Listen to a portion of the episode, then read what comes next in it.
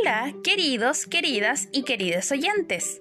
El día de hoy, en este nuevo episodio de Cuentos para escuchar en cuarentena, leeré uno de los relatos fantásticos más conocidos por todo el mundo. La historia de esta princesa y su zapatilla perdida ha encantado a más de una generación. Parte de su fama se debe a la película realizada por Walt Disney en el año 1950, a diversas adaptaciones musicales y algún par de películas adolescentes. Al ser un cuento popular, ha tenido distintas versiones, tanto orales como escritas. La que leeré hoy es de los hermanos Grimm y lleva por título Cenicienta. Vamos a escucharlo.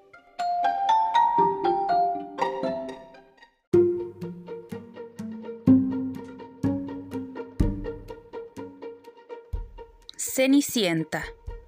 La esposa de un hombre rico cayó enferma y como viera que su fin estaba próximo, llamó a su única hijita a la cabecera de su lecho y le dijo, Hija querida, sigue siendo buena y piadosa, pues así el buen Dios siempre te ayudará. Yo seguiré tus pasos desde el cielo y estaré junto a ti. Dicho esto, cerró los ojos y murió. La niña iba cada día a la tumba de su madre y lloraba, y continuó siendo buena y piadosa. Cuando llegó el invierno, este cubrió la tumba de un blanco manto, y cuando el sol primaveral lo retiró, el hombre rico se casó con otra mujer. La mujer tenía dos hijas que trajo consigo a la casa, y eran de rostros tan bellos y blancos como de infames y negros corazones. Entonces se inició un tiempo muy difícil para la pobre hijastra. Pero, ¿qué hace esta palurda sentada en la misma habitación que nosotras? dijeron. El que quiere comer ha de ganarse el pan. A la cocina con las criadas.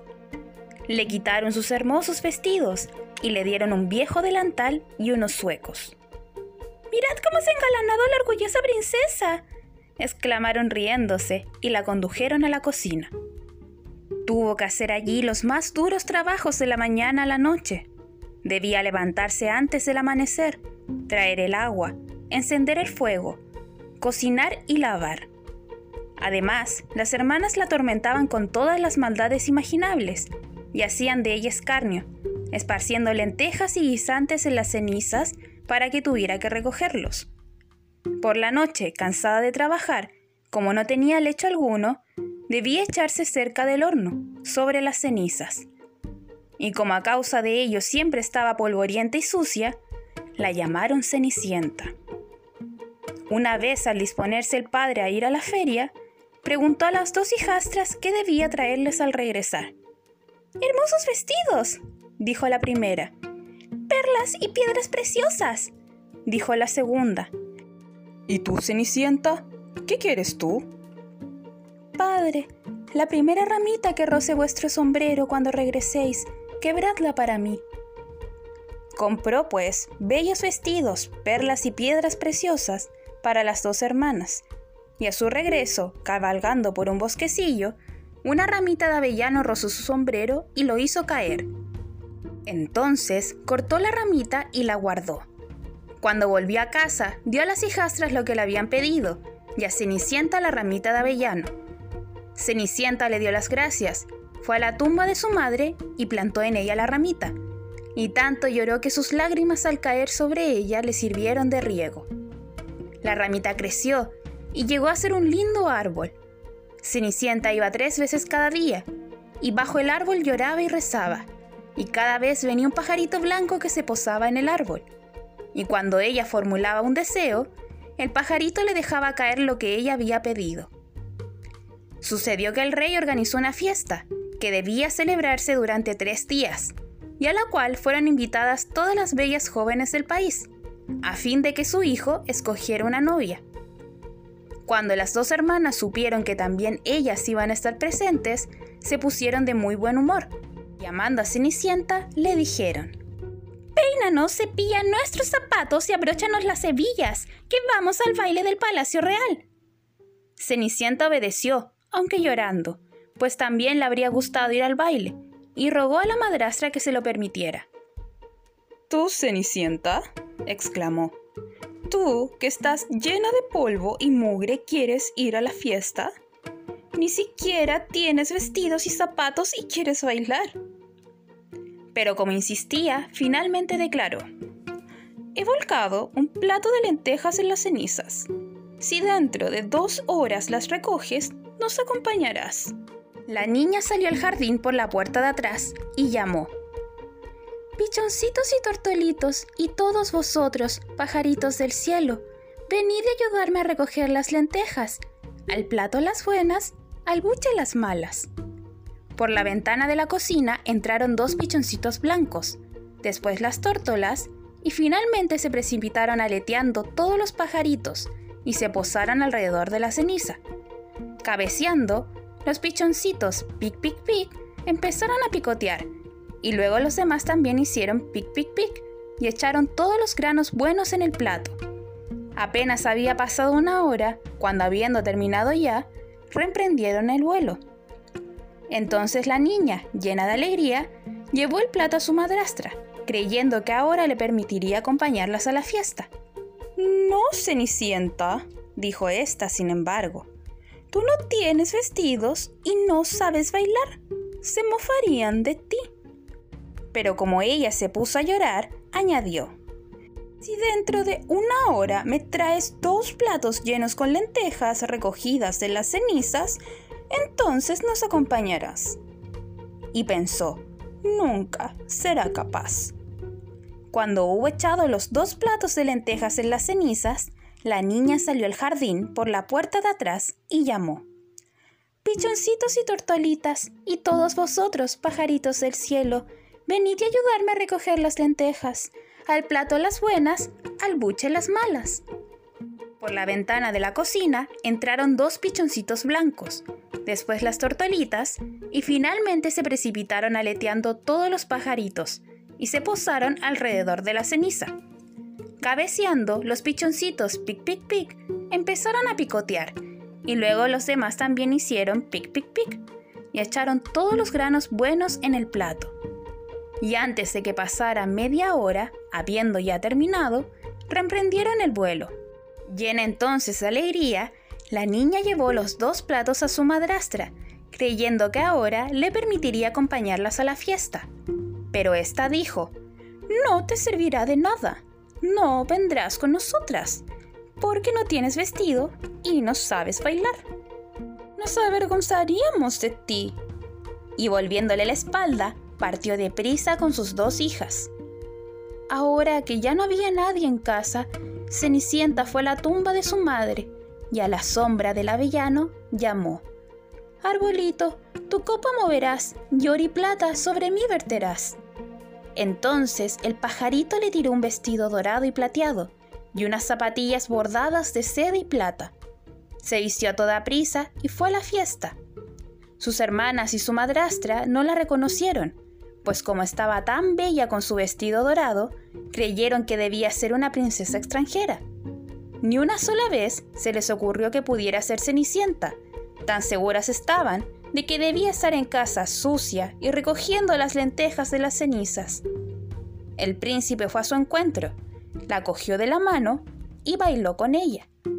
No quería bailar con nadie más, así que no se desprendió de su mano y cuando venía otro para invitarla a bailar, decía, Esta es mi pareja. Bailó hasta que se hizo de noche y entonces quiso volver a casa. Iré contigo para acompañarte, le dijo el príncipe, pues quería saber de dónde provenía la hermosa muchacha. Sin embargo, ella escapó y corrió hasta el palomar. Mientras la esperaba, el príncipe se encontró con el padre de ella, y sin saber quién era, le contó que la muchacha desconocida había huido al palomar. ¿No será Cenicienta? pensó el viejo, e hizo que le trajeran un hacha y un pico para romper el palomar, pero dentro no había nadie. Cuando regresaron a casa, Cenicienta estaba echada sobre las cenizas, con sus vestidos sucios y un mechero ardía sobre la chimenea. Había saltado por el lado opuesto del palomar y había corrido hasta el avellano. Allí se había quitado el hermoso vestido que dejó sobre la tumba y que el pájaro recogió, y entonces, poniéndose su delantalito gris, se había echado de nuevo sobre las cenizas. El día siguiente, cuando se reanudó la fiesta y los padres y las hermanastras partieron, Cenicienta fue hasta el avellano y llamó. Arbolito, tu copa moverás, y oro y plata sobre mí verterás. Entonces el pájaro dejó caer un vestido aún más espléndido que el del día anterior, y cuando ella apareció con él, todo el mundo se maravilló de su belleza. El príncipe, que había esperado su llegada, la cogió de la mano y solo bailó con ella. Cuando otros venían a invitarla, les decía, Esta es mi pareja. Al anochecer, ella quiso irse y el hijo del rey la siguió, pues quería ver a qué casa regresaba. Sin embargo, ella logró escaparse hacia el jardín que había detrás de la casa. Había allí un árbol grande y hermoso, lleno de las peras más deliciosas. Ella trepó por las ramas tan ágilmente como una ardilla, y el príncipe no supo dónde se había metido. Mientras la esperaba, se encontró con el padre y le dijo, La doncella desconocida se me ha escapado. Creo que se ha subido al árbol. ¿No será Cenicienta? pensó el padre, y mandó a buscar un hacha y cortó el árbol, pero no había nadie en él. Cuando llegaron a la cocina, Cenicienta yacía como siempre sobre las cenizas, y era que ella había bajado del árbol por el otro lado, volviendo al pájaro del avellano su hermoso vestido, y se había puesto el delantalito gris.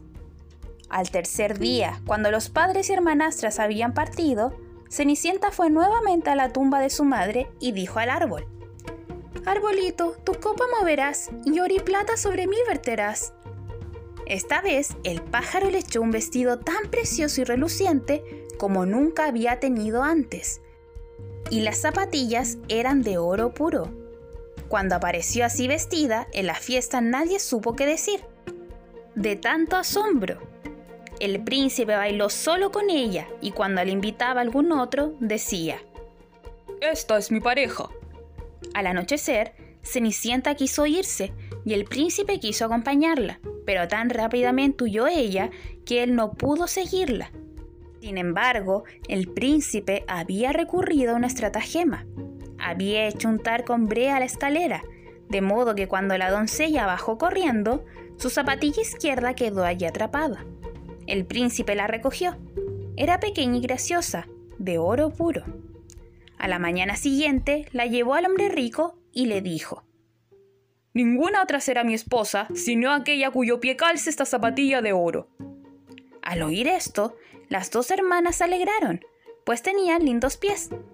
La mayor se la llevó a su habitación para probársela, en presencia de su madre, pero su pie no pudo entrar a causa del tamaño de su dedo gordo. Entonces su madre le tendió un cuchillo y le dijo, Córtate el dedo. Cuando seas reina, no necesitarás ir a pie. La muchacha se cortó el dedo, metió a la fuerza el pie en la zapatilla y ocultando su dolor, se presentó ante el hijo del rey. Tomándola por novia, éste la montó en su caballo y se la llevó. Pero el camino pasaba junto a la tumba, y allí en el avellano estaban posados los dos pichoncitos, que exclamaron: Suru, suru, suru, suru, suru, suru, del pie mana carmín, chico es el escarpín, en casa aún está la novia de verdad. Miró entonces el pie de ella, y al ver que la sangre corría, el príncipe hizo volverse a su caballo, y devolviendo la falsa novia a su casa, dijo que, puesto que esa no era la verdadera, la otra hermana debía probarse la zapatilla. Fue esta su habitación y consiguió que sus dedos entraran sin obstáculo. Sin embargo, su talón era demasiado grueso. Su madre le tendió un cuchillo y le dijo, rebana un trozo de tu talón. Cuando seas reina, no necesitarás ir a pie. La muchacha rebanó un pedazo de su talón, metió a la fuerza el pie y apretando los dientes para disimular el dolor, se presentó ante el príncipe. Tomándola por novia, éste la montó en su caballo y se la llevó. Al pasar junto al avellano, los dos pichoncitos que estaban posados en sus ramas dijeron, Suru, suru, suru, suru, suru, suru, del pie manda Carmín, chicos el escarpín, en casa aún está la novia de verdad. Él bajó la vista y vio que la sangre manaba del pie, y subía tiñendo la blanca media. Entonces hizo dar la vuelta a su caballo y devolvió a la falsa novia a su casa. Tampoco esta es la verdadera, dijo. ¿No tenéis otra hija? No, respondió el hombre. Solo tengo de mi difunta esposa una pequeña cenicienta, pero es imposible que esa pueda ser la novia. El príncipe pidió que le hiciera llamar, pero la madrastra objetó. Oh, no, va demasiado sucia y no puede dejarse ver. Pero el príncipe insistió, y fue preciso llamar a Cenicienta. Primero se lavó las manos y la cara, y entonces se acercó, e inclinándose ante el príncipe, recibió de él la zapatilla de oro. Enseguida tomó asiento, y sacando el pie del pesado sueco, lo introdujo en la zapatilla. Le quedaba como anillo al dedo. Cuando se hubo puesto de pie, al mirarla a la cara, el príncipe reconoció a la hermosa doncella con la que había bailado y exclamó, Esta es la verdadera novia. La madrastra y las dos hermanas estremecieron y palidecieron de ira. Sin embargo, el príncipe montó a Cenicienta en su caballo y se la llevó. Cuando pasaron junto al avellano, los dos bichoncitos blancos cantaron. Suru, suru, suru, suru, suru, suru, del pie no mana más carmín, justo es el escarpín. Con el príncipe va, la novia de verdad.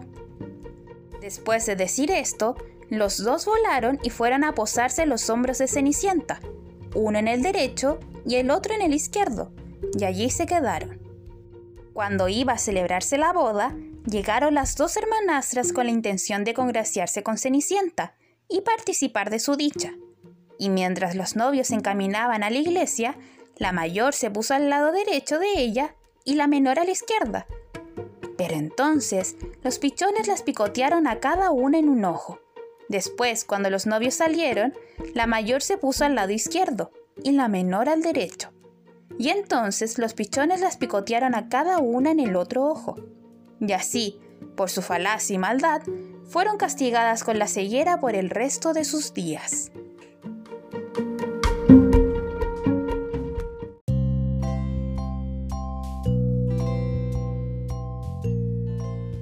Y, colorín colorado, este cuento se ha acabado.